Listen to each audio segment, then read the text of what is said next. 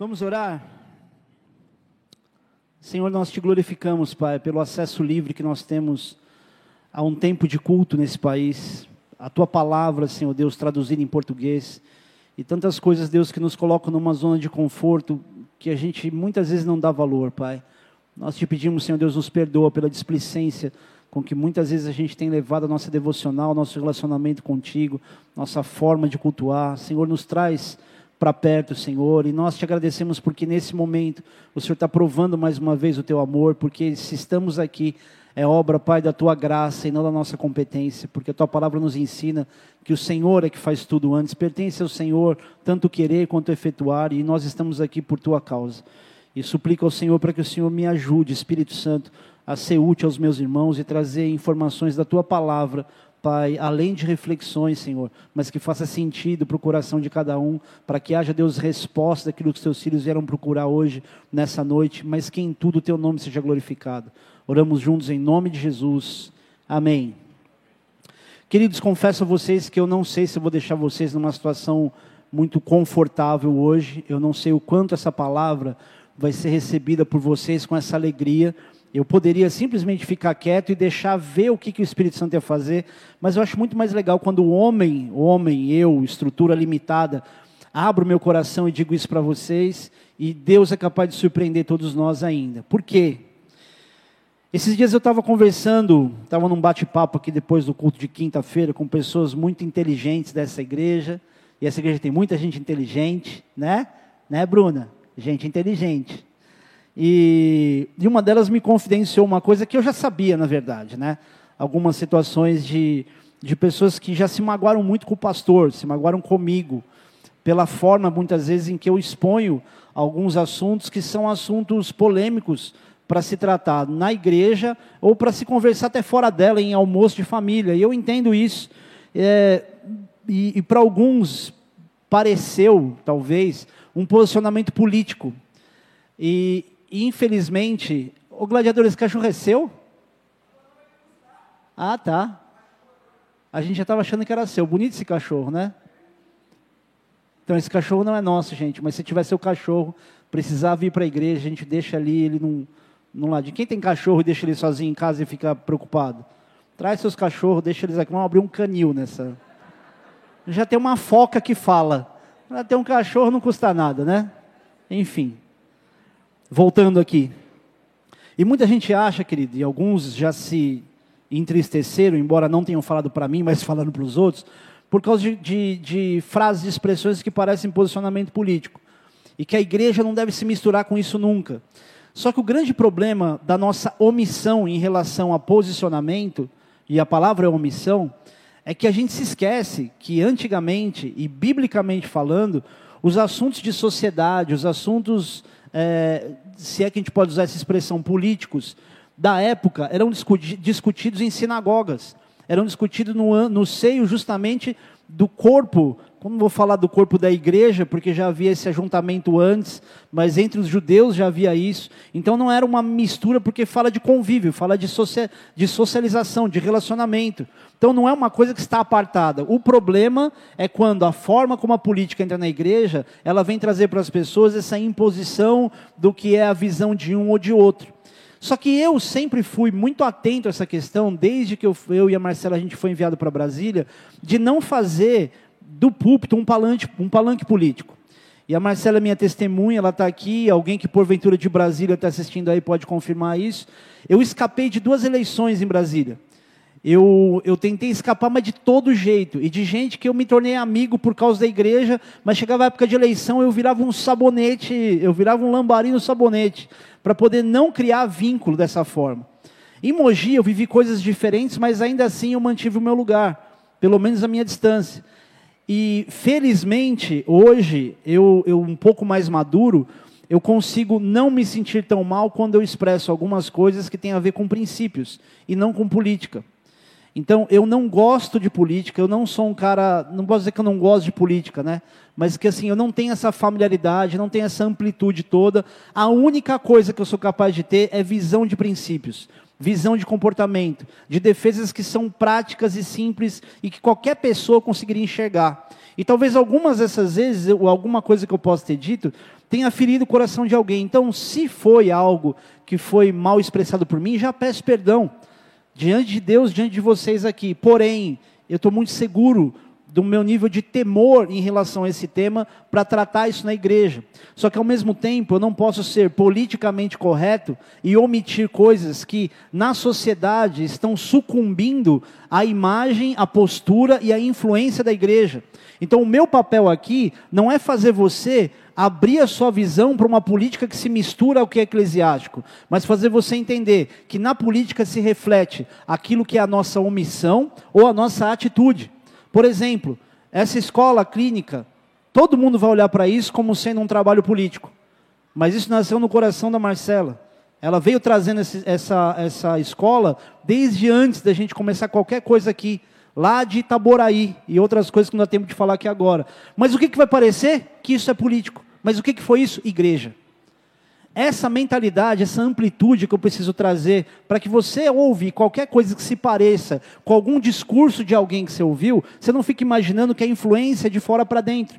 E você entenda que o nosso papel é ser influência de dentro para fora. Nós temos autoridade e nós temos obrigação desse posicionamento. É só você olhar a Bíblia. Se você olhar desde o Antigo Testamento, começando em Gênesis, você começa a ver o nível de importância de um profeta no meio dos reis, no meio dos governos. Amém? Então acho importante gente refletir, porque tem gente que pensa que o que eu digo é um posicionamento político, só que só pensa isso porque não entendeu talvez o que significa priorizar princípios. Eu não estou lutando por identidade política, eu estou lutando para que a igreja preserve princípios. Porque são esses princípios que vão trazer para você saúde, que vão trazer para você posicionamento como um cristão. Amém. Deixa eu ser mais objetivo aqui. Eu não quero, que de maneira nenhuma que você se sinta ofendido, como se você não estivesse priorizando é, os princípios, mas eu preciso é, dizer para você: muita gente tem, tem priorizado mais as opiniões, mais as próprias vontades, do que a palavra de Deus. E é nessa hora que essa guerra começa. E é nessa hora que o pastor é visto como alguém que está defendendo alguma coisa por algum interesse. Aí você fala, pastor, mas eu já vi tanto absurdo no meio de, da política. Eu também. Eu tenho visto coisas ao longo do tempo sobre pastores que eu tenho vergonha.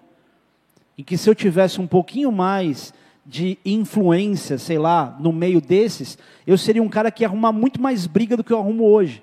Vocês não têm ideia de como eu sou folgado. Não, alguns têm ideia de como eu sou folgado. Mas vocês não têm ideia de como eu sou folgado com o pastor. Se tem uma coisa que me enoja, é ver pastor se aproveitar da fragilidade de alguma pessoa ou da ingenuidade de alguém. Por isso que alguns de vocês, quando falam, ah, pastor, poxa, recebe a bênção aí, vai a algum lugar, quer pagar almoço, eu tenho às vezes essa resistência. Não é porque eu não sei ser abençoado. Vocês me deram um carro. Então, todo mês me dando um carro. Eu não tenho esse grande problema. Meu problema é que as pessoas ao longo do tempo, tem visto os pastores como pessoas corruptas, como políticos também dentro da igreja. Por isso eu tenho essa resistência. Eu detesto pastor folgado que diz assim: ô, oh, vai abençoar a vida do pastor. Cara, se algum pastor te implorar para pedindo alguma coisa, mesmo que seja na brincadeira, esse Deus dele não é o mesmo que o seu. Então, não tenha medo de colocar as pessoas nos seus devidos lugares, mas também tenha um respeito pelos pastores, porque uma hora a gente é super de Deus e outra hora nós somos só homens. Então fica esse desequilíbrio no meio da igreja. Aí o pastor, se ele acerta em alguma coisa, ele é homem de Deus. Se ele fala de algum assunto desconfortável, opa, olha aí, está tá misturando as coisas. Então é uma linha muito tênue que o tempo todo a gente tem que pisar bem na risca dela. Você não pode errar uma vírgula. Qualquer um aqui pode errar qualquer coisa, mas um pastor, e eu acredito que realmente a gente não pode, tem coisas que ele não tem direito de errar. Esses dias eu vi uma postagem na internet, no, no Facebook, alguém falando, é, mas só porque é pastor não pode se divertir? Falando de alguém que dizia que o pastor poderia ir para o carnaval ou para algum evento, eu falei assim: não, tem coisas que um pastor não tem direito de fazer, tem lugares que ele não tem direito de estar, tem expressões que ele não tem direito de usar. Essa é a verdade. Só que à medida que você amadurece em relacionamento com Deus, você não está preocupado com aquilo que você não pode. Tem tanta coisa que você deve fazer que você pode fazer, você não fica preocupado, puxa, eu não posso pecar igual fulano. Não, estou livre daquilo, graças a Deus. Então Deus coloca rédeas em pastor e alguns seguem, infelizmente, outros não. Mas eu preciso trazer para você esse nível de consciência para que você fique pelo menos refletindo, pensando: Cara, esse pastor ele pode ter o defeito que for, mas ele sabe onde ele está pisando, ele sabe onde ele não pode pisar. E o que eu estou fazendo aqui não é pela minha imagem, porque eu nem precisava tocar nesse assunto, podia pegar qualquer texto, pregar uma palavra que te alimentasse e não te desse esse, essa visão de relacionamento que eu quero ter com você também. Eu poderia ficar quieto, mas é uma obrigação minha, é uma responsabilidade. Eu não estou lutando pela minha saúde emocional, eu estou lutando pela tua saúde espiritual e emocional. Amém? E é claro que esses assuntos, e no meio da igreja, muito desse problema político tem a ver com aquilo que é a representatividade do presidente. E esses dias eu estava falando para alguém, falou assim, cara, você já imaginou se ele fosse evangélico, categoricamente falando? Já é uma guerra com o cristão, sendo ele católico. Se ele fosse evangélico, meu Deus, o pau ia quebrar. E é engraçado, porque ele só está se cercando de pessoas, de pastores, né? A grande maioria deles. Aí quando você olha lá, o apóstolo Rina, lá no Congresso Nacional, você fala, tá vendo? Ó? É tudo crente. Isso é influência de crente. Não, querido. Eu quero te dar uma visão maior do que isso. Porque não tem a ver com influência de crente, mas de parâmetros, de princípios que coincidentemente estão sendo defendidos por uma pessoa que muita gente não gosta e também tem que ser defendidos e tem sido muito mal defendido pela igreja. A gente está fazendo nosso trabalho muito mal. O trabalho do mundo inteiro conhecer princípios não deveria vir através de alguma liderança que tem algum espaço no meio da mídia, ou que às vezes nem tem o um espaço, e que vai falar o que a gente deveria falar. E às vezes vai defender uma causa soltando um monte de palavrão. E quem deveria falar isso era o crente. Não é, querido, porque existe uma forma chucra de alguém falar, e eu falo isso com muito respeito também, que a gente vai se melindrar e dizer, ah lá que está falando, ah lá, não sei o quê. É melindre. É gente que não sabe separar a informação da personalidade. Está o tempo todo julgando a forma. Ah, mas olha o jeito que está falando. Não, peraí. Esquece o jeito. Porque se alguém fosse te julgar pelo teu jeito, ninguém ia dar crédito a nada do que você fala. Então, muito daquilo que a gente está ouvindo é uma mistura. É uma imaturidade nossa de não separar. Peraí, não gosto do jeito que fala. Querido, eu não falaria igual. 90% de quem está aqui, se fosse presidente da República, não falaria igual. Tenho certeza. Mas será que grande parte de nós se posicionaria, ao invés de estar em cima do muro, igual um monte de pastor que se candidatou a funções dentro da política, ficou ali político, diplomático com as pessoas, será que a gente teria essa coragem? Porque Deus não deu para a gente, Paulo, Timóteo, Paulo na, carta de, na carta de Paulo Timóteo, ele diz que Deus não deu para a gente espírito de covardia, mas de poder, amor e moderação. E a gente está vivendo como covarde, sem amor, sem poder e sem equilíbrio. A gente, igreja, tá? Não é bola de neve. Eu estou falando isso num âmbito muito maior. Então, não dá para a gente se milindrar e ignorar todo o resto do que se tem feito como defesa de princípios que a gente deveria ter. Os cristãos deveriam ser os primeiros a entender que a gente está numa luta ridiculamente infantil entre o politicamente correto e a, e a conservação de valores. Era a gente que tinha que estar tá aberto para isso e dizendo: tudo bem, não concordo com tudo que esse cara faz, não concordo do jeito que ele faz, mas o que ele está falando é o que eu já falo já há muito tempo. E infelizmente o mundo se apropria de coisas que nasceram na palavra e nos princípios de Deus. Quer um exemplo simples disso? Tem algum psicólogo aqui? Eu profetizo um monte de psicólogo nessa igreja, porque é importante ter psicólogo. A psicologia positiva, ela diz hoje coisas que há sete mil anos atrás já era ensinado, ou há quatro mil anos atrás já era ensinado. Se você pegar alguns conselhos de Deus e coisas que Deus falava aos profetas, e experiência que os profetas tiveram, você vai ver que muito daquilo que se aplica hoje já existia há muito tempo. Você quer um exemplo mais constrangedor ainda? Os grandes investidores do Brasil, os caras estão ganhando muita grana. Você sabe o, cara, o que, que o cara indica para a gente ler? Para a gente ler, não, que eu não faço aula com coach nenhum, nada contra quem faz, quem tem mentoria para ganhar dinheiro, tranquilo, tá? Só cuidado, não faça do dinheiro o seu Deus, porque a única coisa que a Bíblia coloca como comparação de divisão de forças entre Deus não é nem o diabo, que o diabo não dá nem para o gasto, É a paixão que o homem tem pelo dinheiro, porque o amor ao dinheiro é a raiz de todos os males. E esses caras, sabe o que esses caras falam? Eles dão para a gente dicas de Salomão. Tem livros que os caras indicam que quem escreveu foi cristão.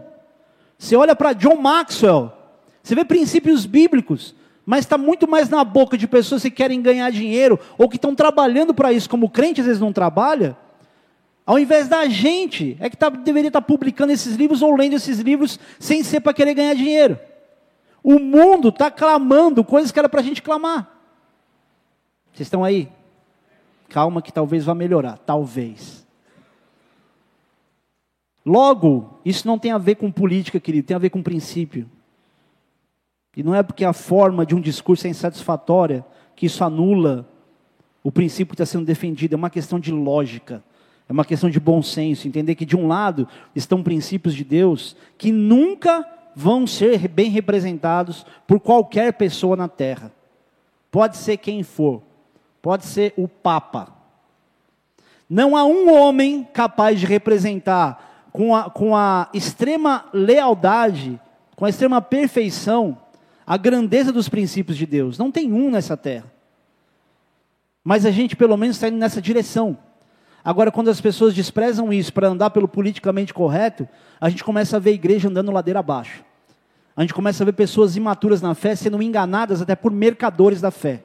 Queridos, eu amo a igreja, eu amo os pastores, eu honro, eu, eu amo homens de Deus, eu trato com honra, eu admiro os homens de Deus, mas eu odeio profundamente o nível de manipulação que algumas pessoas, na função do sacerdócio, têm exercido sobre, a, sobre o povo de Deus e porque o povo de Deus tem deixado, porque tem buscado mais o dinheiro do que o amor a Deus.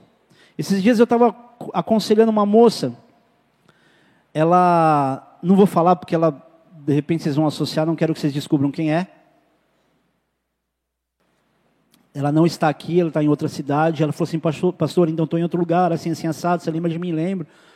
E ela contou uma história aonde aconteceu algo no relacionamento dela, envolvia uma, uma questão financeira, houve uma perseguição do PCC, é uma loucura, não dá nem tempo de contar e nem posso contar. E aí ela falou assim: então, pastor, olha, eu recebi esses áudios aqui porque eu fui ouvir uma rádio, porque eu precisava de uma direção de Deus. Sabe quando a pessoa ela precisa se aprofundar em conhecimento, em Bíblia, mas não dá tempo, porque a situação é tão séria que não dá para ela dizer, vou começar a ler a Bíblia agora. Ela fala: meu, o que vier agora eu abraço. E aí o azar dela, coitada, ela entrou num programa de rádio. Posso contar a história ou vocês querem que eu vou logo para a mensagem? Vocês estão loucos para saber, né? E aí, esse cara me manda para ela, eu falar, esse cara, não, nem, não consigo, eu não, eu não tenho, eu não tenho a, a, a, a polidez ou, ou a grandeza de Davi, de olhar e dizer, é ungido de Deus, não consigo olhar assim. Até porque a gente aprende no quartel que todo mundo em crime de flagrante delito pode ser preso até por civil, pode ser o general, pode ser o capitão, pode ser major. E eu, e eu me coloco nessa condição, como um soldadinho raso, o cachorro do pastor, eu sou o cão pastor, mas quando eu olho uma situação começa eu fico louco.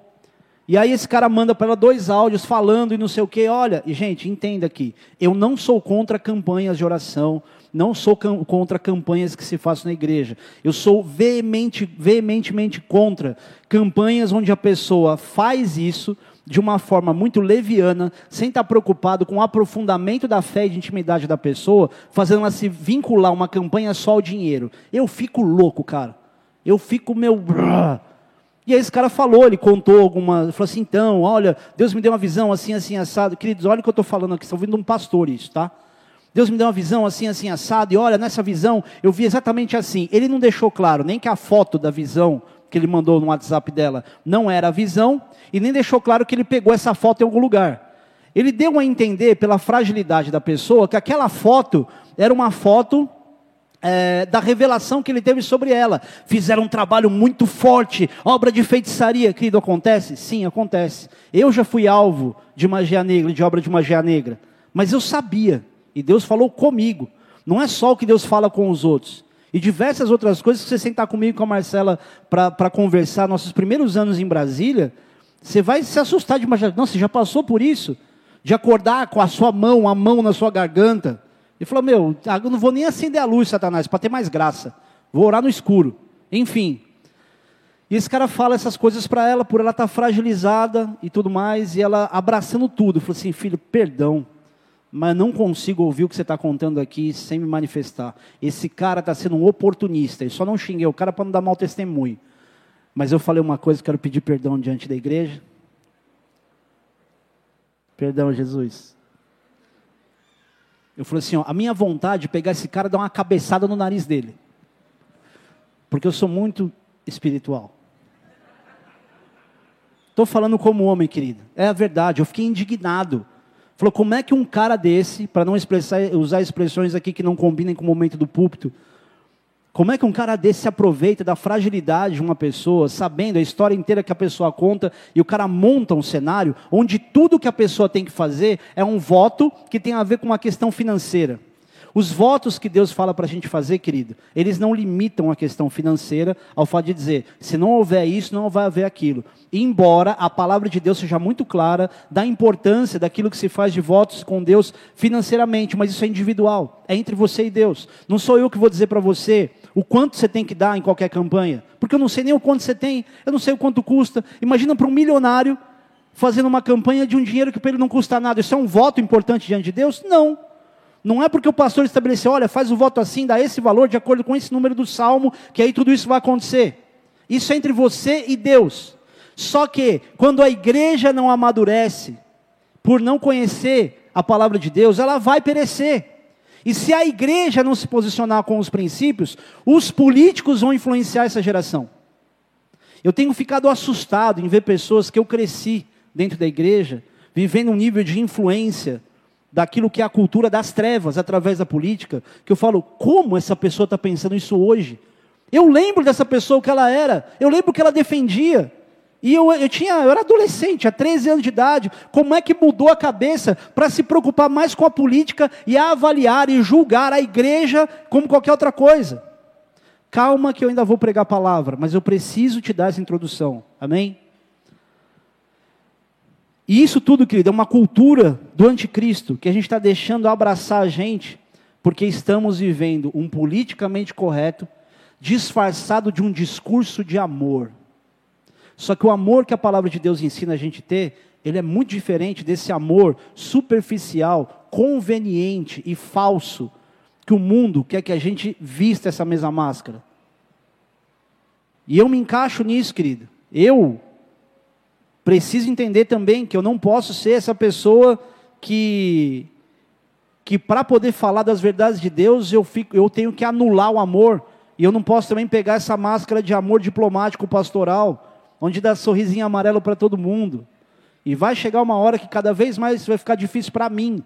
Um dia eu vou falar para vocês sobre o porquê eu estou dizendo isso. Enfim.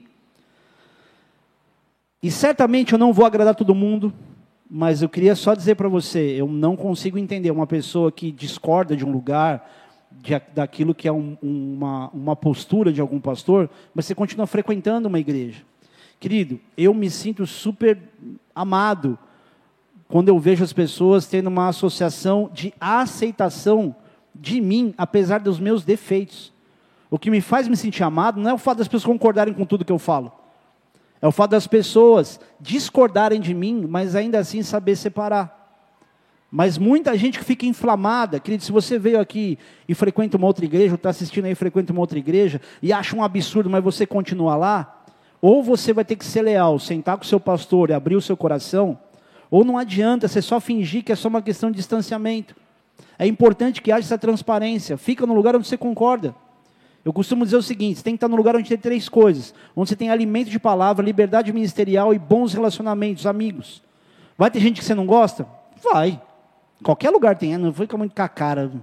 Eu sou crente, mas o santo não bateu. Tira essa expressão, tá? Tem nada a ver com gente de Deus falar uma abobrinha dessa, amém? É, pastor, mas muita gente saiu da igreja, viu? Por coisas que você falou. Você não tem ideia de quantas coisas já aconteceram. Falei, gente, eu sei que muita gente é, muito, é muita gente.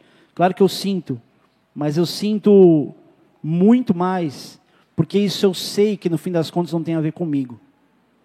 Isso não tem a ver exclusivamente com o comportamento do pastor, mas com a imagem que muito cristão tem tido da igreja de um modo geral, quando os discursos se assemelham. Amém? Deixa eu tentar otimizar aqui.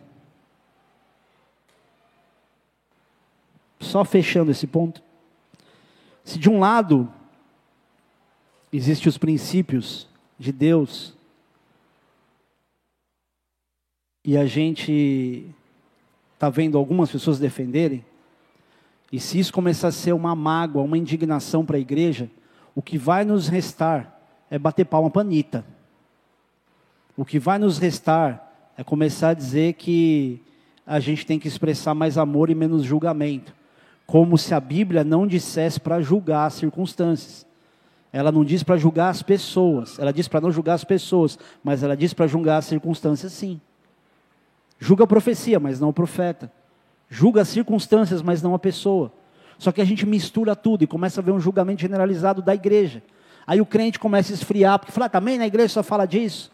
E para de ir, e para de ter comunhão. E esquece que é o ferro que afia o ferro, assim como o irmão afia o outro. Amém? Esse discurso de politicamente correto ele é tão ridículo que esses dias eu vi o Marcos Mion, cara, falar sobre essa questão. Eu vou dizer categoricamente sobre a Anitta, e eu acho que eu vou começar a tomar processo logo mais. Nossa, pensa que honra, cara, você começar a ser processado por aquilo que você prega. É, pastor, está falando isso agora, quero ver você lá preso. Vocês vão me visitar, né? Leva, como chama, o jumbo. Leva o jumbinho lá, meu para fazer uns camaradas lá na cadeia, porque eu, eu acho que em algum momento a gente vai começar a ter essa perseguição, né, pastor? A gente vai começar a viver isso, pelas coisas que a gente fala, enfim.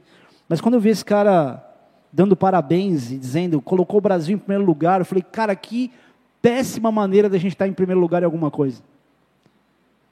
E eu pensei ainda, falei assim, eu acho, conhecendo a família, aquilo que eu sei, que até religiosamente ele defende, eu falo, mas esse cara nem concorda com isso. Ele falou porque tem que falar. É o discurso que todo mundo agora tem que falar para poder ser aceito. Agora, a imagem dessas pessoas vai fazer as pessoas, os outros pensarem que isso é o certo. Que o Brasil, de fato, está em primeiro lugar em alguma coisa. Que para, né? Aí ninguém está vendo. Será que ninguém vai ver que isso é uma construção de narrativa das trevas? Será que ninguém vai perceber que esse politicamente correto de enaltecer o nojo do que foi essa música. Eu não, eu não vou nem dizer para você, se você não viu, veja, mas eu vou dizer para você, não veja o clipe, porque o clipe é a mesma promiscuidade que tem qualquer outro clipe. Entra lá no cifras.com e pega a letra. Pega a letra. Você vai ficar enojado.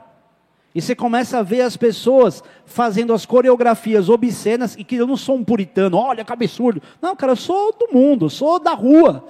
O que me construiu no caráter foi relacionamento na rua, meus amigos do skate. Nada a ver, eu não sou um cara criado no gesto da igreja, tá? Que fica assustado com tudo. Não, eu não sou essa pessoa. Mas quando você olha o que está acontecendo, você fala, cara, isso é de um nojo. Não é um falso moralismo, não é ser santarrão. Mas, meu irmão, olha, que absurdo. E está todo mundo batendo palma achando que isso é o bonito, que o Brasil chegou em algum lugar. Não, a gente caiu, ninguém está vendo. E a igreja, no politicamente correto, começa a andar como se isso fosse normal. Vou falar um negócio que vocês não vão gostar, tá? Harry Potter. Vou até dar uma pausa.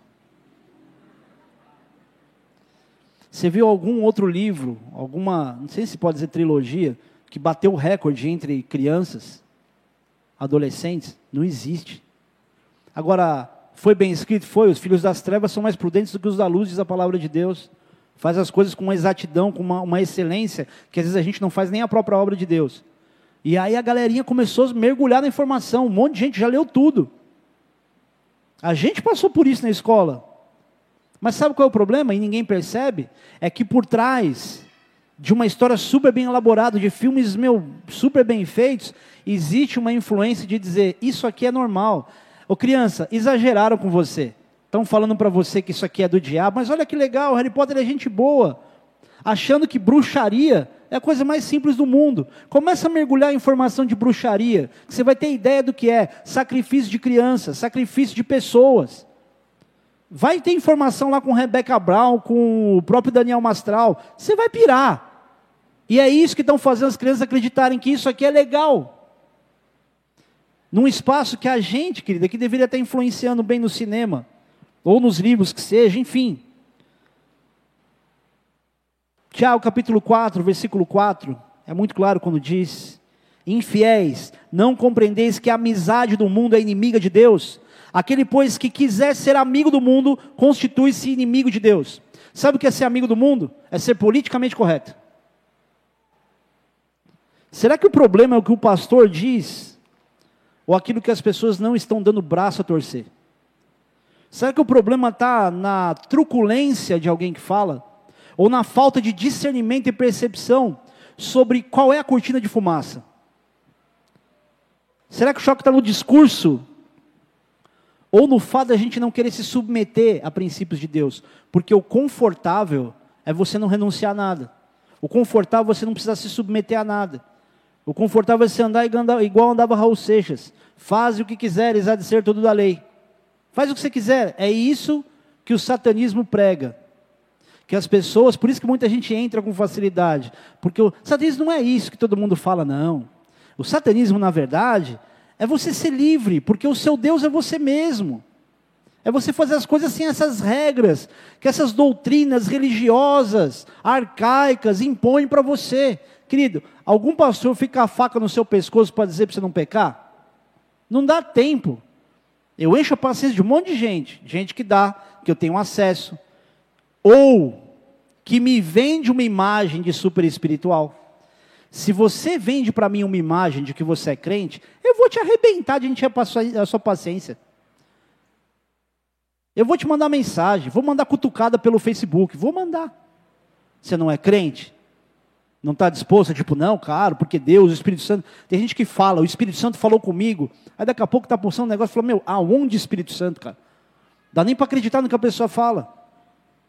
Mas graças a Deus não tem esse problema aqui na igreja. Então seria muita ingenuidade minha, querido, não assimilar até as críticas pessoais e reagir com revolta, porque alguém não quis entender o que eu falei. Não, o meu papel é absorver o que as pessoas não gostam em mim ou no que eu digo, peneirar para saber se é erro da minha conduta, mas continuar amando a pessoa da mesma forma. E graças a Deus, Deus tem me ajudado com isso. Eu já passei um monte de experiência que ah, dá vontade de torcer o pescoço, mas ainda assim eu volto, o Espírito Santo me faz voltar e fala assim: você vai fazer o que diferente do que Deus faz com você? E aí tudo bem, e as coisas se renovam. Porque o responsável pelo meu equilíbrio não é a reação das pessoas, sou eu mesmo. E Jesus passou por isso. E talvez até aqui nessa introdução eu disse tudo isso para você, para te avisar. Você vai passar por isso também. E o normal, para você saber se está pisando do jeito certo, é que você passe pela mesma incompreensão quando você defender princípios da palavra de Deus. Esse é o normal. Agora abra tua Bíblia lá em João no capítulo 6. Eu não vou dizer, ah, agora eu vou pregar. Não, eu já estava pregando, tá? Fica tranquilo. Querido, se estiver cansado, com sede, com sono, vai lá atrás, toma uma aguinha lá, molha a cara. Aí você volta para pegar todo o resto. Versículo 22 do capítulo 6 de João diz assim. No dia seguinte, a multidão que ficara do outro lado do mar notou que ali não havia senão um pequeno barco e que Jesus não embarcara nele com seus discípulos, tendo estes partido sós. Entretanto, outros barquinhos chegaram de Tiberíades, perto do lugar onde comeram o pão, tendo o Senhor dado graças. Quando, pois, viu a multidão que Jesus não estava ali, nem os seus discípulos, tomaram os barcos e partiram para Cafarnaum à sua procura. E tendo-o encontrado no outro, lado, no outro lado do mar, lhe perguntaram: Mestre, quando chegaste aqui? Respondeu-lhe Jesus: em verdade, em verdade vos digo: vós me procurais não porque viste sinais, mas porque comeste dos, dos pães e vos fartastes. Trabalhai não pela comida que perece, mas pela que subsiste para a vida eterna, a qual o Filho do Homem vos dará, porque Deus, o Pai, o confirmou como seu selo. Dirigindo-se, pois, a ele, perguntando: O que faremos para realizar as obras de Deus? Respondeu-lhe Jesus: A obra de Deus é esta: que creais naquilo que por ele, naquele que por ele foi enviado. Então lhe disseram eles: Que sinal fazes para que vejamos e creamos em ti? Quais são os teus feitos? Nossos pais comeram o maná no deserto, como está escrito: Deu-lhes a comer pão do céu. Até aí. Queridos, Jesus, se você pegar aqui capítulos anteriores dos outros evangelhos, você vai perceber que ele tinha acabado de passar, ou de ter feito, a multiplicação dos pães, e ele mudou de margem do lugar onde ele estava. E ele vai para Cafarnaum. E a multidão que tinha ficado do outro lado, vendo que Jesus não estava lá, todo mundo entrou nos barquinhos e foram encontrar Jesus do outro lado. E quando eles chegam para Jesus, chegam, veem Jesus e falam: Jesus, onde é que você estava? Como é que você chegou aqui agora?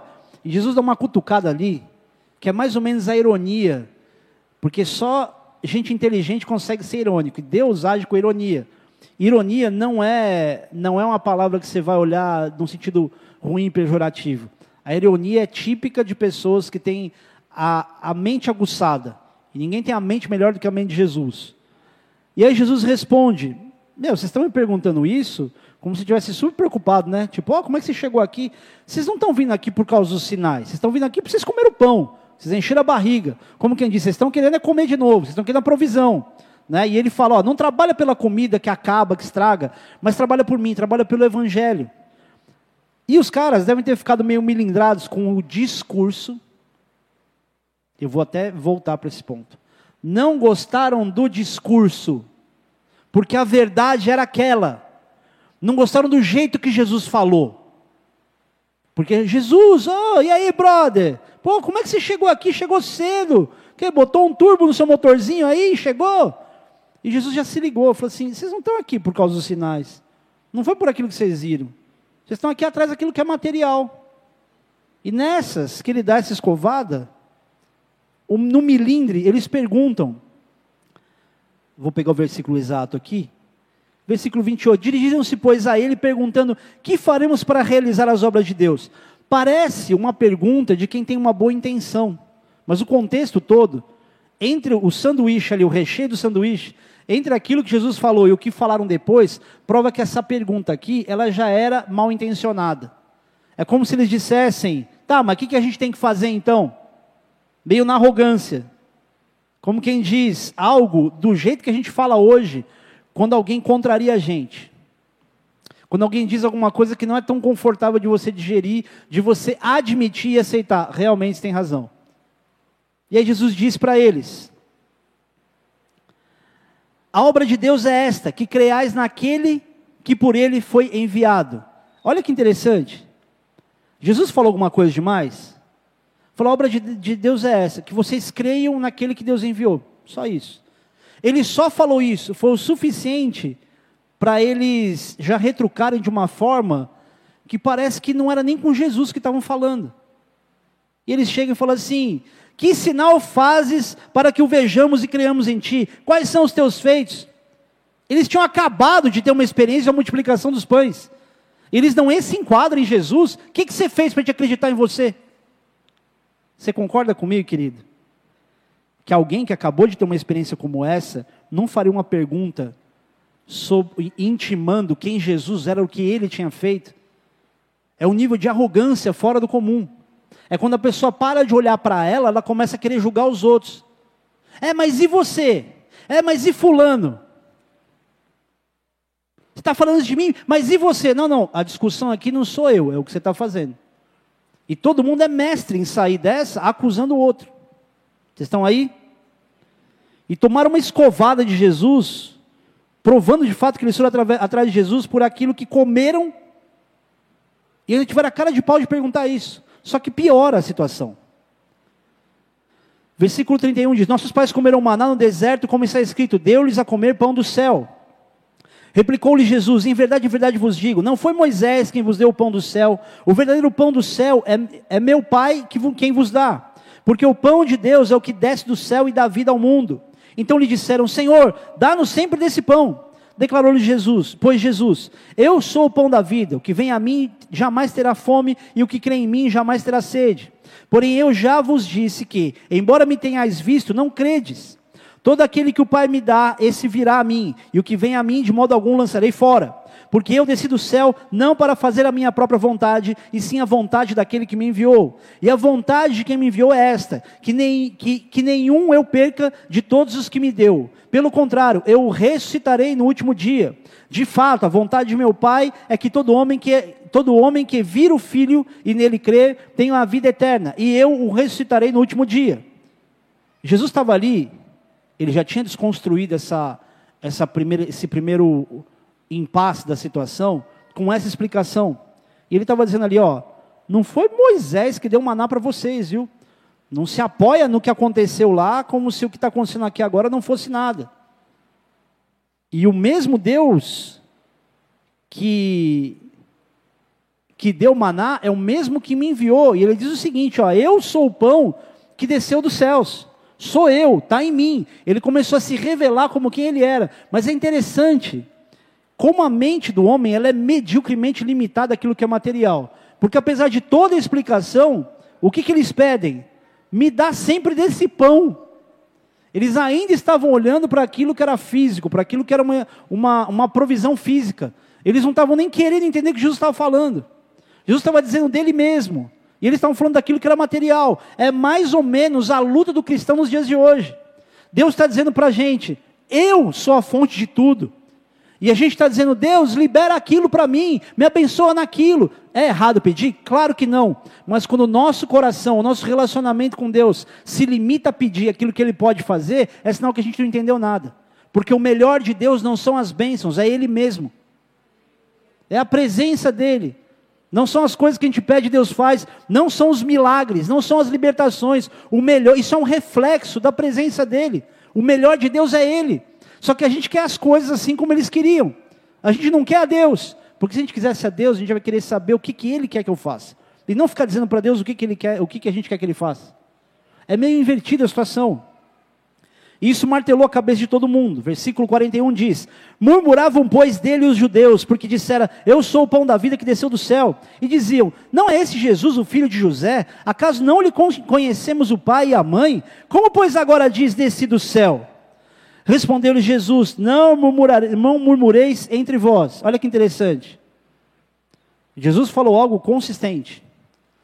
Mas ao invés de pegar informação, olha lá, não é o filho do carpinteiro ali, o filho do Zé da Maria? O que ele está falando disso para a gente? Esse, esse último versículo é interessante. E dizia, não é esse filho de Jesus e José? Acaso, como pois agora diz, desci do céu? Eu consigo imaginar a cena. Como é que ele fala agora desceu do céu? Eu sei de onde esse cara veio, vi ele crescer. Menino, remelento aqui, esse Jesus aí. Conheço ele.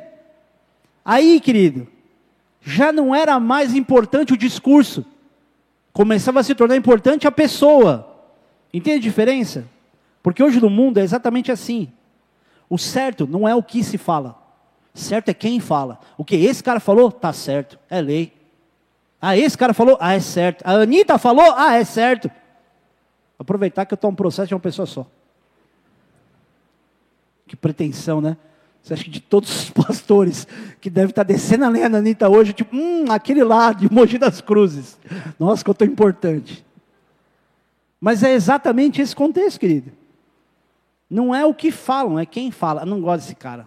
Não gosto. Pode falar a maior verdade do mundo. Hoje minha, minha irmã que é uma das pessoas que eu sempre mais admirei, que mais me ensinou sobre princípios bíblicos, ela mandou um vídeo para mim de um cara que aparentemente, assim, de uma certa forma, não é alguém com quem eu mais simpatizo, não é alguém com quem eu concordo com todas as visões teológicas. Aliás, algumas eu discordo veementemente. Mas ela mandou um vídeo sobre um tema específico, falou: lê isso aqui, como é que você está reagindo com essa situação na igreja? A gente bate muito papo assim. E aí o que esse cara falou era exatamente o que eu falava. Me rendi. Eu falei assim, não, isso que ele falou está certo. Não acho que, não concordo com tudo que ele faz, mas isso que ele falou, eu falo exatamente igual. E eu não estou dizendo isso para você, dizendo, olha, pastor, eh, olha, querido, olha como eu tenho bom senso. Não, é porque eu aprendi e tenho me esforçado cada vez mais para separar a informação da pessoa. E quando você não sabe separar a informação da pessoa, você vai ficar quebrando um pau com um monte de gente. Você vai discutir à toa. Você não vai conseguir mais se relacionar com ninguém. Você não vai conseguir, principalmente, surpreender ninguém. Porque da mesma maneira como você marca um X por causa da pessoa, vão marcar o mesmo X em você, porque você é o sem misericórdia, você é o inflexível. E de fato você é o sem maturidade para saber lidar com as coisas. Voltando ao texto, ao texto, a situação ainda fica pior. Respondeu-lhe Jesus: Não murmureis entre vós, ninguém pode vir a mim se o Pai que me enviou não o trouxer, e eu ressuscitarei no último dia. Está escrito nos profetas, e serão todos ensinados por Deus. Portanto, todo aquele que da parte do Pai tem ouvido e aprendido, esse vem a mim. Não que alguém tenha visto o Pai, salvo aquele que vem de Deus, este, este o tem visto. Em verdade, em verdade vos digo: quem crê em mim tem a vida eterna. Eu sou o pão da vida. Vossos pais comeram maná no deserto e morreram. Este é o pão que desce do céu, para que todo o que dele comer não pereça. Eu sou o pão vivo que desceu do céu. Se alguém dele comer, viverá eternamente, e o pão que eu darei pela vida do mundo é a minha carne. Disputavam, pois, os judeus entre si, dizendo: Como pode este dar-nos a comer sua própria carne? Respondeu-lhe Jesus: Em verdade, em verdade vos digo que vos digo: se não comerdes a carne do filho do homem e não beberdes o seu sangue, não tendes vida em vós mesmos. Quem comer a minha carne e beber o meu sangue tem a vida eterna, e eu o ressuscitarei no último dia. Pois a minha carne é verdadeira comida e o meu sangue é verdadeira bebida. Quem comer a minha carne e beber o meu sangue permanece em mim e eu nele. Assim como o Pai que vive me enviou, e igualmente eu vivo pelo Pai, também quem de mim se alimenta por mim viverá. Este é o pão que desceu do céu, em nada semelhante àquele que vossos pais comeram, e contudo morreram. Quem comer este pão viverá eternamente. Essas coisas disse Jesus quando ensinava na sinagoga de Cafarnaum. Olha que interessante. É uma aula, é uma paulada. Só que ele faz uma peneira para saber quem é que estava disposto de verdade a andar com ele é mais ou menos a peneira que já está acontecendo no meio da igreja. Porque tem gente que se magoou com muita facilidade e não entendeu que até isso é uma peneira. Querido, não estou falando da igreja, aonde você estiver, no seu trabalho, na sua família, na igreja, no futebol. Se você não for o tipo da pessoa que, lapidada pelo Espírito Santo, tiver essa maturidade, você não vai saber passar em peneira nenhuma. Qualquer coisinha você vai milindrar e vai puxar o bico. Sabe que a expressão puxar o bico? Já expliquei para vocês não. O surfista, quando ele vai entrar na onda, ele vê que a onda não vai quebrar, vai fechar, ele puxa o bico da prancha ele não entra na onda, tá? Então eu fico falando puxa o bico, puxa o bico, eu nunca explico isso. Enfim. E ele diz: se você crê em mim, vai comer da minha carne e meu sangue. Agora, querido, vamos ver uma coisa aqui. Se alguém diz isso para você, qual é a resposta que você dá? Ou o que, que você fala na sequência? O gladiador fala assim: Ó, você vai comer minha carne e meu sangue. Eu tenho intimidade com ele. O que, que eu pergunto? Como assim, meu? Me explica melhor.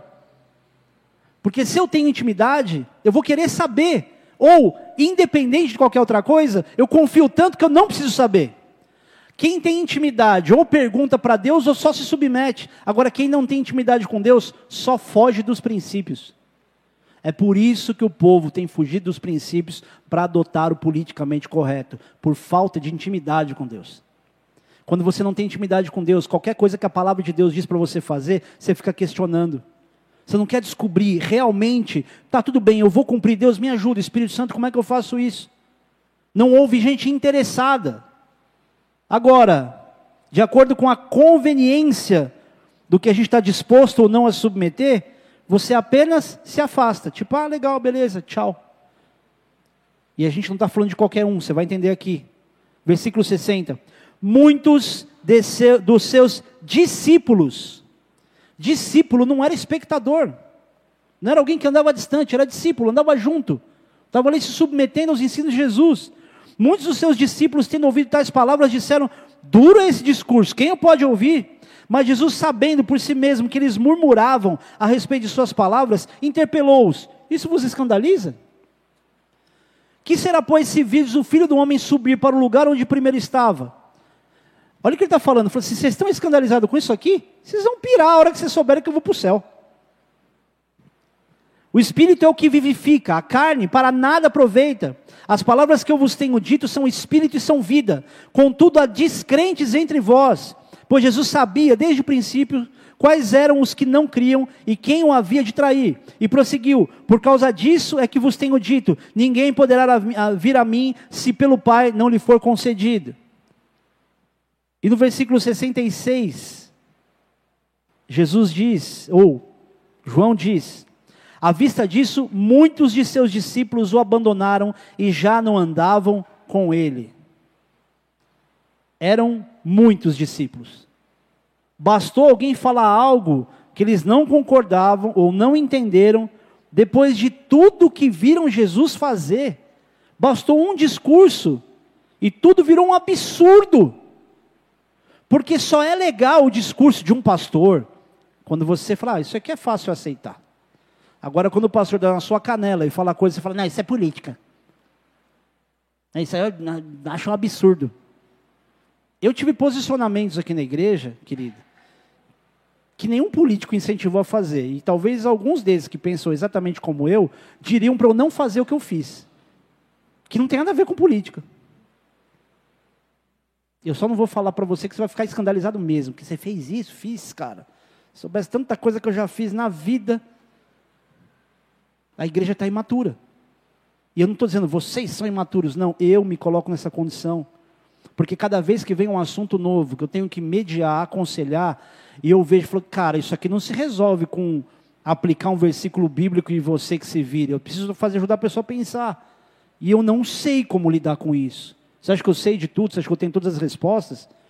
Tem aconselhamento que eu sento na mesa, eu fico do outro lado orando enquanto a pessoa fala, assim, eu não tenho ideia do que falar.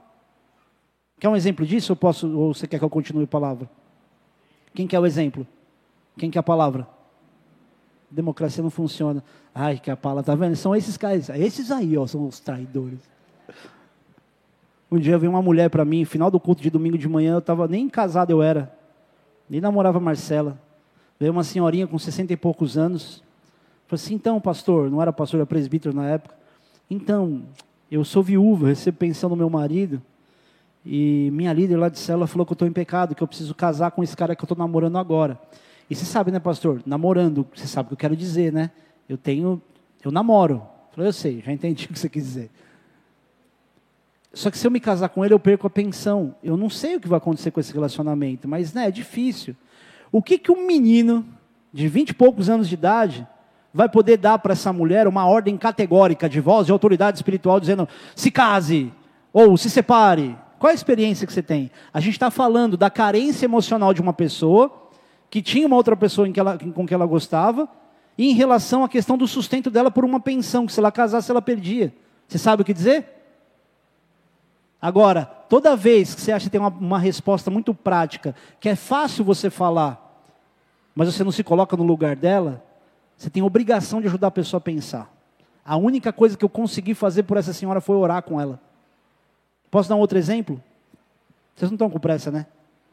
Eu também não. Fico aqui até amanhã. Brincadeira. Uma pessoa um dia trabalhava num cargo bom na Coca-Cola. O marido dela era ciclista, profissional mudaram, ela abandonou o emprego para ficar junto com ele, os patrocínios dele eram muito bons.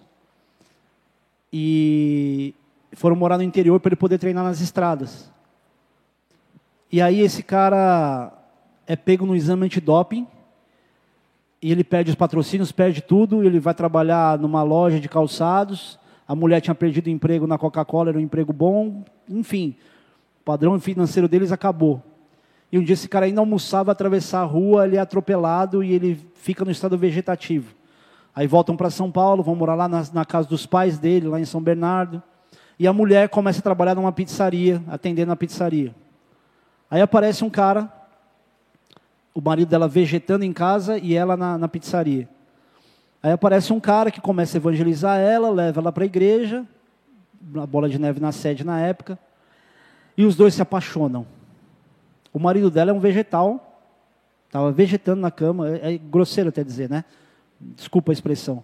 Mas, e a mulher fala: Meu, eu não posso me separar do meu marido e abandonar ele agora, e para me casar com um cara que me apresentou a Cristo. Aí ela me manda um, na época era e-mail, ela mandou um testamento para mim, perguntando o que, que eu achava que ela deveria fazer.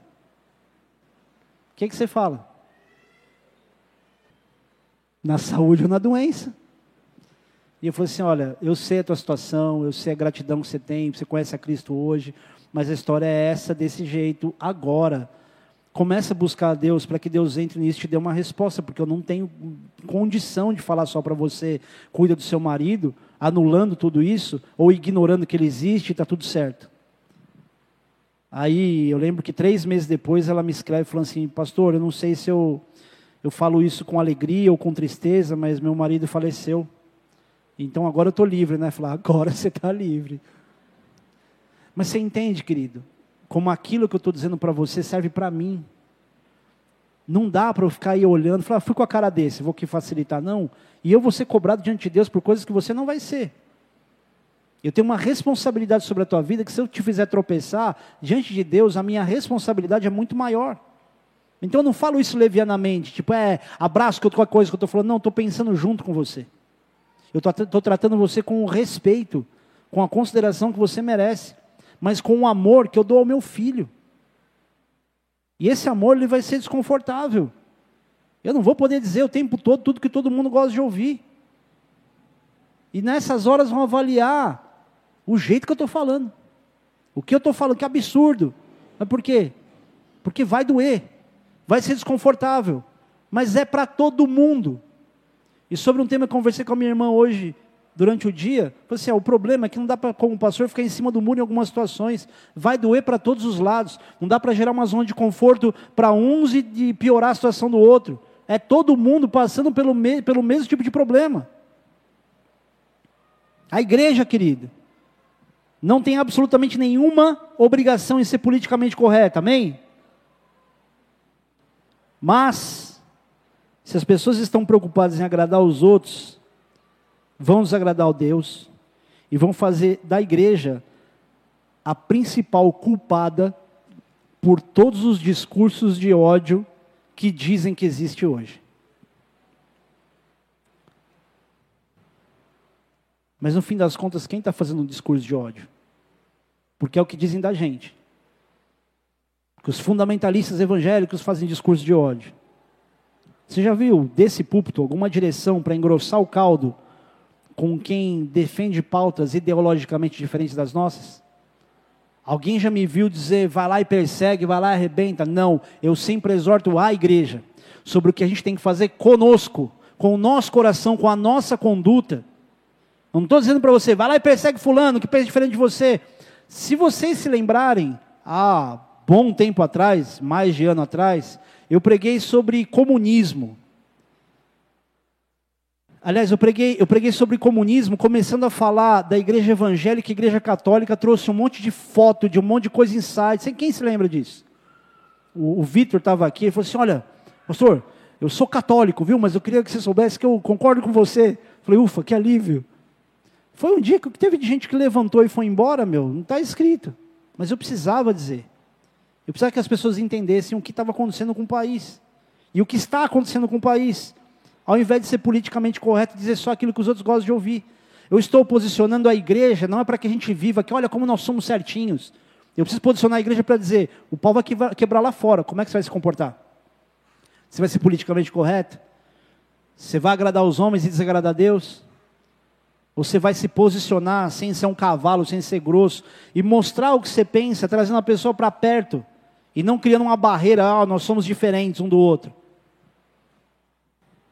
E depois dessa peneira toda, a gente precisa aprender a responder a mesma coisa que Pedro respondeu para Jesus. Versículo 67. Então perguntou Jesus aos doze: Porventura quereis também vós, vós outros, retirar-vos? Respondeu-lhe Simão Pedro: Senhor, para quem iremos? Tu tens as palavras de vida eterna, e nós temos crido e conhecido que tu és o Santo de Deus. A gente tem que saber dizer exatamente a mesma coisa, Senhor. Para onde a gente vai se só o Senhor tem palavra de vida eterna? O que, que eu vou fazer com a minha vida no mundo, sabendo que não dá para ficar negociando com tudo? Não dá para agradar os dois. Querido, que opção melhor você tem na vida, a não ser buscar o que, que Deus quer que você viva? Qual plano inteligentíssimo você tem que você fala, isso aqui, coloca Deus no bolso, ó Deus, esse plano, desculpa. Porque ó, com essa idade eu vou me casar, com essa idade eu vou ter filhos, com essa idade eu vou morar em tal lugar, e não sei o quê. E aí, quando eu estiver velhinho, pá, não sei o quê. Aí beleza, aí você entra, você me, me dá uma lição de moral aqui, eu vivo mais ou menos o que Salomão viveu na sua velhice, tem aquele exame de consciência, fala, nossa, como errei, vaidade, olha como o tempo passou, puxa vida. Mas até lá, Senhor, meu plano é esse aqui, tó. O Senhor falou, tua palavra diz para eu me agradar no Senhor e a satisfazer, é satisfazer o desejo, desejo do meu coração. O que é se agradar em Deus? É ter prazer muito mais em Deus do que nas outras coisas que que parecem ser interessantes. Eu me agrado no que Deus quer que eu faça. E sabe o que Deus quer que você faça? Que você pague o mal com o bem, que você ame o seu inimigo, que você renuncie às coisas. Só que você só descobre o benefício disso depois que você obedece o princípio. Deus nunca estabeleceu uma regra para dominar o povo dele. Ele sempre estabeleceu regras para nós não nos prejudicarmos com as nossas próprias vontades. Ele não colocou limite para dizer, ó, só deixa vocês irem até aqui porque daqui para cá é demais. Não, eu vou deixar você ir até aqui porque se você for ali você morre. Eu vou te dar essa ordem porque se você fizer diferente disso você vai acabar com a sua vida.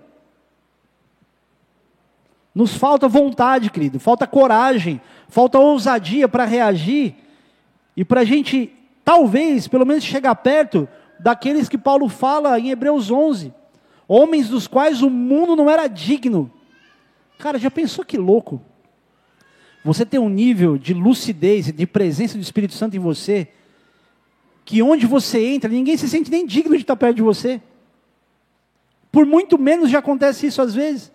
Eu tinha uns amigos no downhill que a gente ia correr campeonato junto, viajava. Um deles, a gente foi para a Suíça junto. A gente estava no lift, que é o caminhão que leva para o topo da ladeira. Aí alguém está fazendo alguma coisa lá no camping com as coisas dele, ele mandou um sonoro palavrão assim. E ele olhou para mim meio assustado, como quem diz, tipo, nossa, escandalizei você. Né? Minha sogra fala que eu falo palavrão de um jeito que nem parece palavrão. Eu falei, ah, legal. Ele falou assim: você não fala palavrão, né? Por causa da sua religião. Eu falei, cara, nem é por isso. Eu falo coisa de Deus, não falo? É, fala. Se eu falar palavrão igual todo mundo e falar coisa de Deus, você vai acreditar em alguma coisa de Deus que eu falo? Não, eu vou. Eu falo, vai nada, cara. Se eu falar do jeito que todo mundo fala e for falar de Deus, você vai achar que eu sou um hipócrita. E aí, querido, quando você acha que você pode falar como todo mundo fala, e querendo evangelizar alguém, que moral que você vai ter? Qual é o nível de renúncia no teu comportamento que você dá para que as pessoas olhem para você e admirem você, dizendo, cara, o cara não precisa fazer tudo aquilo que a gente faz, ele é feliz. O Bigard, o pastor de Curitiba, quando ele olhava para a gente nos campeonatos, tinha a galera que estava fumando maconha e a gente estava comendo bolacha recheada. Ele falou assim, meu, os caras são felizes, cara. Os caras estão tá queimando o bagulho, tá tenso ali, os caras ali sem nada já são uns bobo alegre. É mais ou menos como tem que olhar para o crente, com aquele sorriso bobo na cara. Isso é o certo. Não ser aquele cara perspicaz, está sempre esperto com todo mundo. Eu prefiro a ingenuidade, essa simplicidade, do que me relacionar com uma pessoa que você nunca sabe se ela é transparente com você, se o coração dela está com você ou não. E o crente tem se tornado estratégico, porque ele está aprendendo com o politicamente correto. Falta para a gente o tipo de amor que a palavra de Deus descreve em Cantares, capítulo 8, versículo 6. Põe-me como selo sobre o teu coração, como selo sobre o teu braço, porque o amor é forte como a morte e duro como a sepultura, o ciúme. As suas brasas são brasas de fogo, são veemente, veementes labaredas. Pastor, mas é o ciúme que é duro. Mas você sabe o que é esse contexto? A inflexibilidade de Deus e não abrir mão de você pelo tanto que Ele te ama.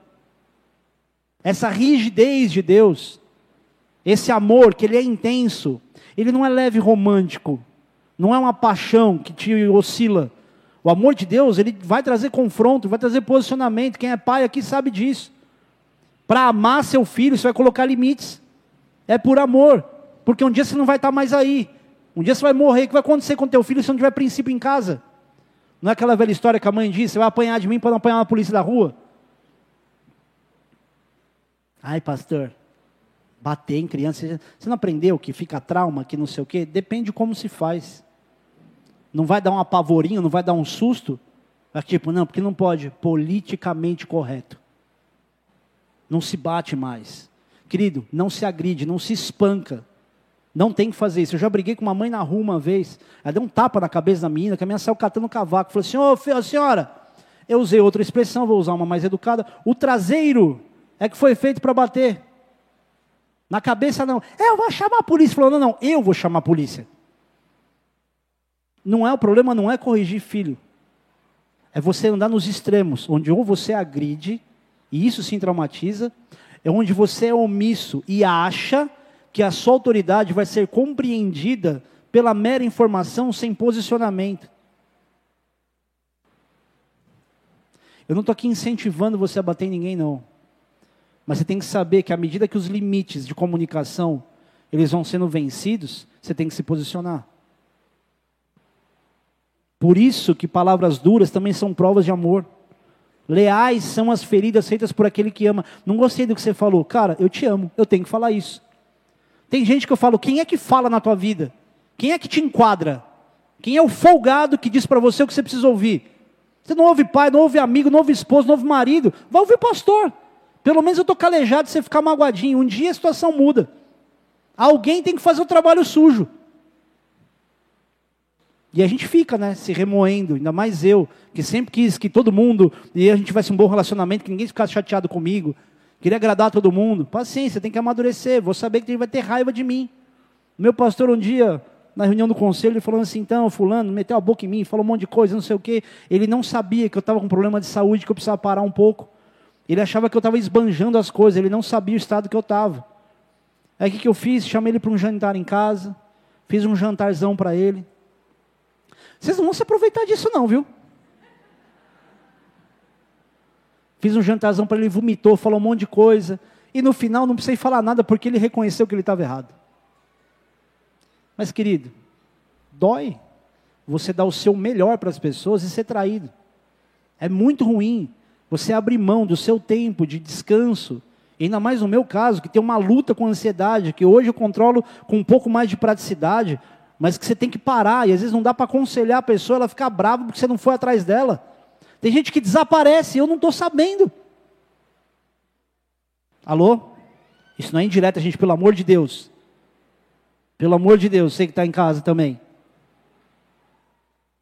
As pessoas, queridos, estão mais perdidas do que você, talvez. Que quem deve formar opinião são os que têm a palavra de vida eterna. E eles esperam isso da gente. Faz como Paulo.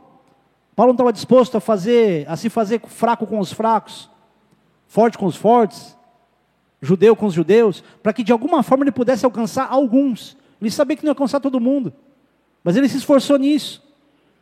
Talvez a gente não tenha a mesma habilidade de Paulo, mas vai pegando os ganchos que você puder, para poder trazer as pessoas para algo que dá esperança para elas.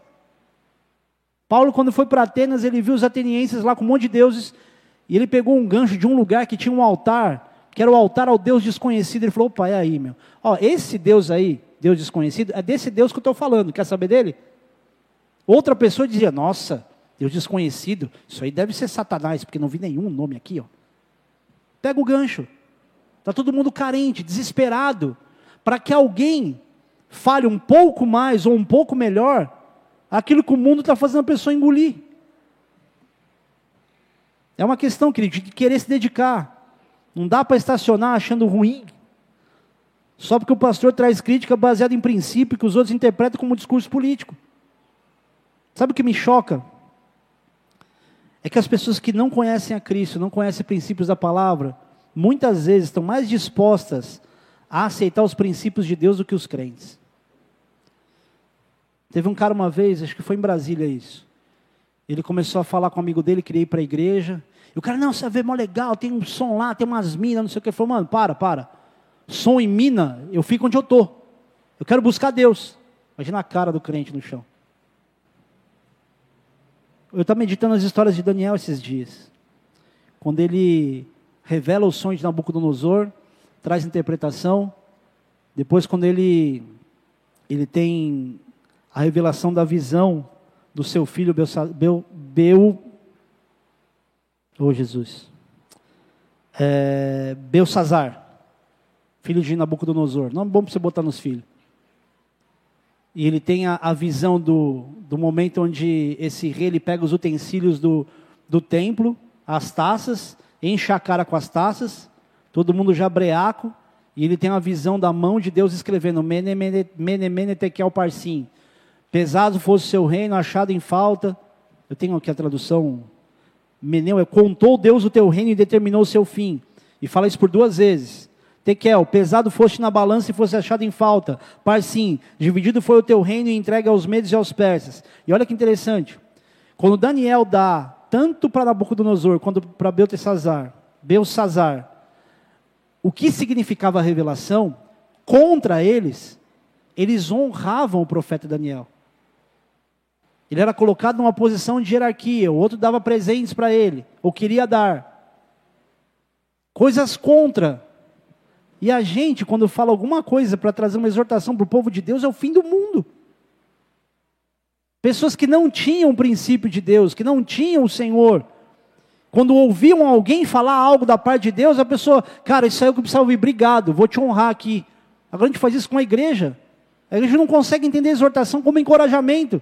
Ela acha só que você foi confrontado e o orgulho é tão grande que ela não quer admitir que ela errou. É mais fácil dizer que outra pessoa que exortou errou. É mais fácil dizer que a igreja está exagerando. Que o pastor é que viajou. Ah, pastor, mas você está usando esse exemplo de Daniel, mas esse exemplo pessoal. Querido, a gente tem, diferente daquela época, onde os reis confiaram na palavra de uma pessoa só, a gente tem 40 autores bíblicos e o Espírito Santo para falar com a gente. Se a gente não é capaz de absorver a informação pela palavra e pelo Espírito Santo, o que, que resta da geração de cristão desse tempo?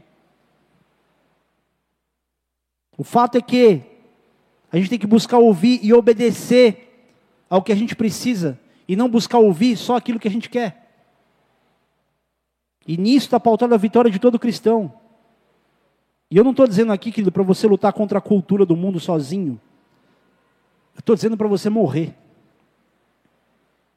Você não vai ter vitória sobre nada enquanto sua, sua carne, sua alma, seu ego não for colocado no lugar que ele tem que ficar, que é crucificado junto com Cristo, como Paulo diz aqui. 1 Coríntios capítulo 15, versículo 31. Dia após dia morro. Eu o protesto, irmãos, pela glória que, vos, que, que tem em vós outros, que em Cristo, em Cristo Jesus nosso Senhor. Gálatas capítulo 2, versículo 19 e 20 diz: Porque eu, mediante a própria lei, morri para a lei, a fim de viver para Deus. Estou crucificado com Cristo. Logo já não sou eu quem vive, mas Cristo vive em mim. E esse viver que agora tenho na carne, vivo pela fé no Filho de Deus, que me amou e a si mesmo se entregou por mim. O melhor meio de você viver é morrendo. Porque o mundo quer que você fique vivo para experimentar todos os prazeres que pode vir, todo o conforto que você pode receber. Quer viver de verdade? Começa a querer morrer. Falou, cara, essa vontade não tem a ver com princípio. Eu não vou dar sorrisinho amarelo para tudo aquilo que me oferecem como prazer. Eu vou querer descobrir, vou devorar o que a palavra de Deus diz sobre o que Deus tem para mim. Porque Deus tem planos bons para você, querido.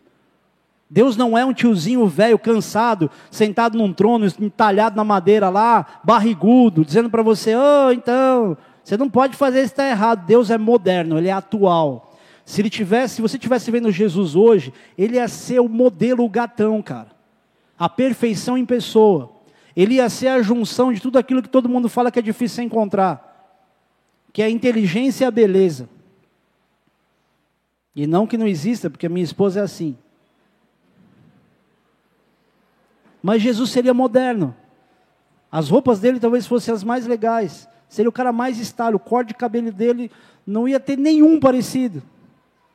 A gente tem a mania de imaginar que Deus é alguém que não sabe o que a gente realmente quer, o que a gente realmente precisa. Parece aquele pai que você vai pedir para ele um, um, videogame de última geração no Natal e você fala, cara, ele vai me dar um Atari. Deus criou tudo aquilo que envolve beleza, tecnologia, sentimentos, sensações. O que, que você vai procurar no mundo que vai ser melhor do que aquilo que você já tem à sua disposição? O Espírito Santo de Deus quer te encher de prazer, de alegria, mas de satisfação também, coisa que o mundo nunca vai te dar. Por isso que todo mundo pula de galho em galho, de relacionamento em relacionamento. Ah, eu casar jamais. Só casa, querido. Quem entende, quem amadurece, sabe. Cara, não é só outra pessoa tem que ser perfeita para mim. Eu sei o quanto eu não valho nada. Se eu achei alguém que me atura, que me ama, está disposto a passar por isso comigo, vou ser lapidado junto com essa pessoa.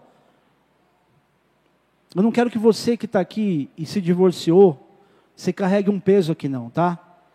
Porque tudo aquilo que envolve arrependimento, há perdão, e Deus é capaz de renovar. Não vou aqui ser legalista e dizer um monte de coisa para você. Mas a partir do momento que você conhece os princípios de Deus, não viva o que você vivia antes. A partir de agora que você tem informação, não trate a sua vida como o politicamente correto. Ah, acabou o, o amor, acabou o casamento, pode separar, faz o que você quiser. Não é isso não, querido. O mundo ensina isso uma promiscuidade sem medida. Mas você tem a luz de Jesus em você. E a palavra de Deus diz que o Senhor, é desejo de Deus, que essa luz que está em você, ela possa se intensificar, brilhe cada vez mais a vossa luz. Porque Deus quer te colocar num lugar onde você vai iluminar todo mundo. Você não vai iluminar um ambiente, você vai iluminar pessoas. A presença de Deus em você vai trazer para as pessoas uma lucidez do que ela está vivendo. Por isso que vão te procurar para ouvir conselho. Porque a luz que é em Jesus dá uma esperança para a pessoa acreditar que alguém tem uma direção prática, simples e assertiva para a vida dela. E se não for você, vai ser quem? Vai ser o mundo politicamente correto? Bater palma a tudo aquilo que o mundo diz que é certo? Deus não te trouxe aqui para você ser um mero frequentador de igreja. Meu maior desafio é fazer de você não um membro da bola de neve. Meu maior desafio é fazer de você o pregador, o profeta, o apóstolo, o evangelista, o mestre que Deus chamou você para ser, o pastor. Não é para você ser dependente do pastor. Ah, pastor, eu gosto. Eu também te amo. Mas você não pode limitar a tua vida espiritual àquilo que você vem fazendo no domingo à noite. Quando vem no domingo à noite? Quando vem numa quinta noite, quando está disposto a servir para fazer alguma coisa, não se trata da estrutura de um lugar físico. Não está da comunidade de uma cidade. Eu não estou te preparando para você ser um bom cristão aqui dentro. Eu estou te preparando para o pau quebrar lá fora. E você curar pessoas lá fora. E libertar pessoas lá fora. E ter um nível de intensidade da presença de Deus em você tão grande que todo mundo vai querer sentar para ouvir o que você tem a dizer. Quando é que você vai ser a pessoa mais sábia da roda? Com todo o conhecimento que você tem aqui e a presença do Espírito de Deus em você. Quando é que vai ser o momento onde você vai perceber que você está exatamente no lugar que Deus queria que você tivesse? É o dia que o pastor colocar a mão na sua cabeça, ungir você com óleo e te enviar para algum lugar? Que mediocridade! O ápice do teu chamado não é aquilo que o pastor vai te dizer, mas as experiências que você vai ter todo dia que vão construir o teu chamado até que você esteja vivendo algo que você fala, cara, Deus me colocou aqui. Não se conforme com quem você está sendo hoje. Porque se você se conformar com a vidinha medíocre que a gente tem sido tido como cristão, você vai ser engolido pela cultura do mundo. E aí, quando você quiser abrir, alguma, abrir a boca para dizer alguma coisa sobre o princípio de Deus, tudo que vão olhar para você, dizer para você é que você é um legalista, que você é um fundamentalista, porque não vão ver frutos em você. Feche os teus olhos por um instante. Deus tem separado profetas aqui. Deus está levantando profetas aqui. Só que desconstrói da tua mente que para você ser profeta de Deus, você precisa ser arrogante. Você precisa falar com um nível de impostação, de imposição e numa ousadia que mais parece uma arrogância. E entenda que o profeta de Deus é aquele que sabe entrar nos meios e lugares de maneira humilde e trazer uma informação de Deus que vai constranger muito mais pela informação do que pelo comportamento. Muita gente aqui olha para si mesmo e diz: Imagina, eu vou ser chamado por Deus para fazer isso? Jamais. Eu não sei como orar pelas pessoas para elas serem curadas. Eu amo tanto as pessoas, me compadeço tanto da dor dos outros, mas não sei como fazer isso. O que Deus quer, querido, não é quem sabe fazer, porque quem sabe fazer muitas vezes não depende de Deus. Criou uma receita de bolo e faz exatamente igual com todo mundo. O que o Espírito Santo procura são pessoas como você, que sente, mas não sabe como fazer, que ama, mas não sabe como fazer. Deus não quer a experiência do homem, e a palavra de Deus diz para a gente não se apoiar, não se estribar no nosso próprio entendimento, na nossa receitinha prática de como curar alguém, de como orar por alguém, ora com coração. Deus te trouxe aqui, não é para contrariar a tua história de ter sido criada, de ter feito ter sido batizado na igreja católica, ter feito primeira comunhão lá, Deus não quer trazer para você a sensação de que a tua vida é um engano. De que você agora é obrigada, obrigado a se render a tudo isso para dizer agora eu tenho que ser evangélico. Deus não está nem aí com o evangélico. Como Deus não está nem aí com o católico. A religião sempre foi uma tentativa do homem, com todos os seus dogmas e doutrinas. O Senhor te trouxe aqui para ouvir a palavra dele, para que você tivesse a tua experiência individual, para que você pudesse optar por aquilo que Deus está falando no teu coração e não só por aquilo que você está ouvindo nos teus ouvidos. Porque se no teu coração não houver concordância com o que você está ouvindo, você ia ter resistência, mas até agora Deus te trouxe aqui e abriu teu coração e teu entendimento. E tudo agora está fazendo sentido para você. E eu não estou te convidando para frequentar uma igreja evangélica. Eu estou te convidando para confessar a Jesus como Senhor e Salvador da tua vida. E mesmo que você nunca mais pisasse numa igreja, e você tivesse intimidade com Deus, porque Ele é onipresente, Ele está em todo lugar, você entendesse que Deus marcou um encontro com você, e não marcou um encontro seu com uma instituição qualquer. Se você entende que assim como eu, você sabe que é um pecador, e você precisa de perdão para os seus pecados, de alívio para você, de esperança, de sentido para a sua vida, eu quero te convidar para fazer a oração mais importante da sua vida. E eu quero que você faça isso com todo o entendimento. Eu quero que você vá além das emoções que você pode estar sentindo agora. Eu quero que você racionalize e você entenda. Quando o pecado entrou no mundo, a maneira de se trazer perdão, expiação pelos pecados, era sacrificando um animal, e o sangue desse animal era uma moeda espiritual que pagava essas dívidas de pecado.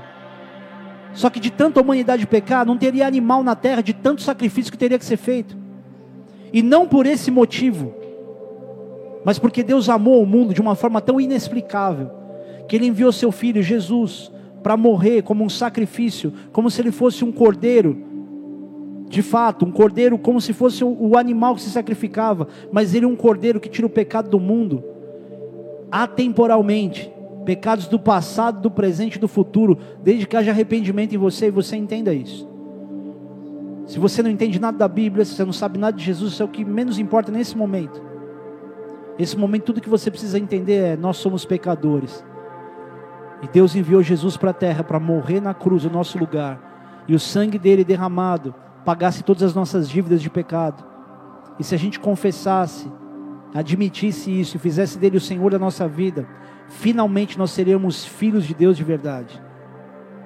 E isso te faz filho de Deus, não é frequentar uma igreja nem essa igreja. O que te faz ser filho de Deus é confessar que Jesus Cristo ele é o teu Senhor, é o teu Salvador.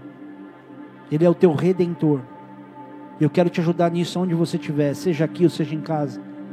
Em casa, ora todo mundo na sala, no quarto, ora todo mundo junto. Aqui na igreja, aproveita que todo mundo vai abrir a boca para orar e rasga o teu coração, porque só você e Deus sabem da experiência que você precisa ter com Ele para virar essa página dessa história você está olhando para a sua vida e dizendo: Eu queria nunca ter vivido as coisas que eu vivi. Você tem uma oportunidade de ter uma história nova, sendo escrita com a presença e participação de Deus. Seu desejo do teu coração, entregar tua vida a Cristo, repete essa oração comigo. Diz assim: Jesus, eu reconheço que sou pecador e eu não tenho condição de me salvar sem a tua ajuda. Eu admito que sendo pecador, eu preciso do Senhor. Dá sentido à minha vida. Espírito Santo de Deus, eu te convido, entra no meu coração, porque de alguma forma eu sei que Jesus Cristo é o Filho de Deus, que veio ao mundo, morreu numa cruz, mas ressuscitou e está vivo. E a partir de hoje e para todo sempre, Ele é o meu único e suficiente Senhor e Salvador.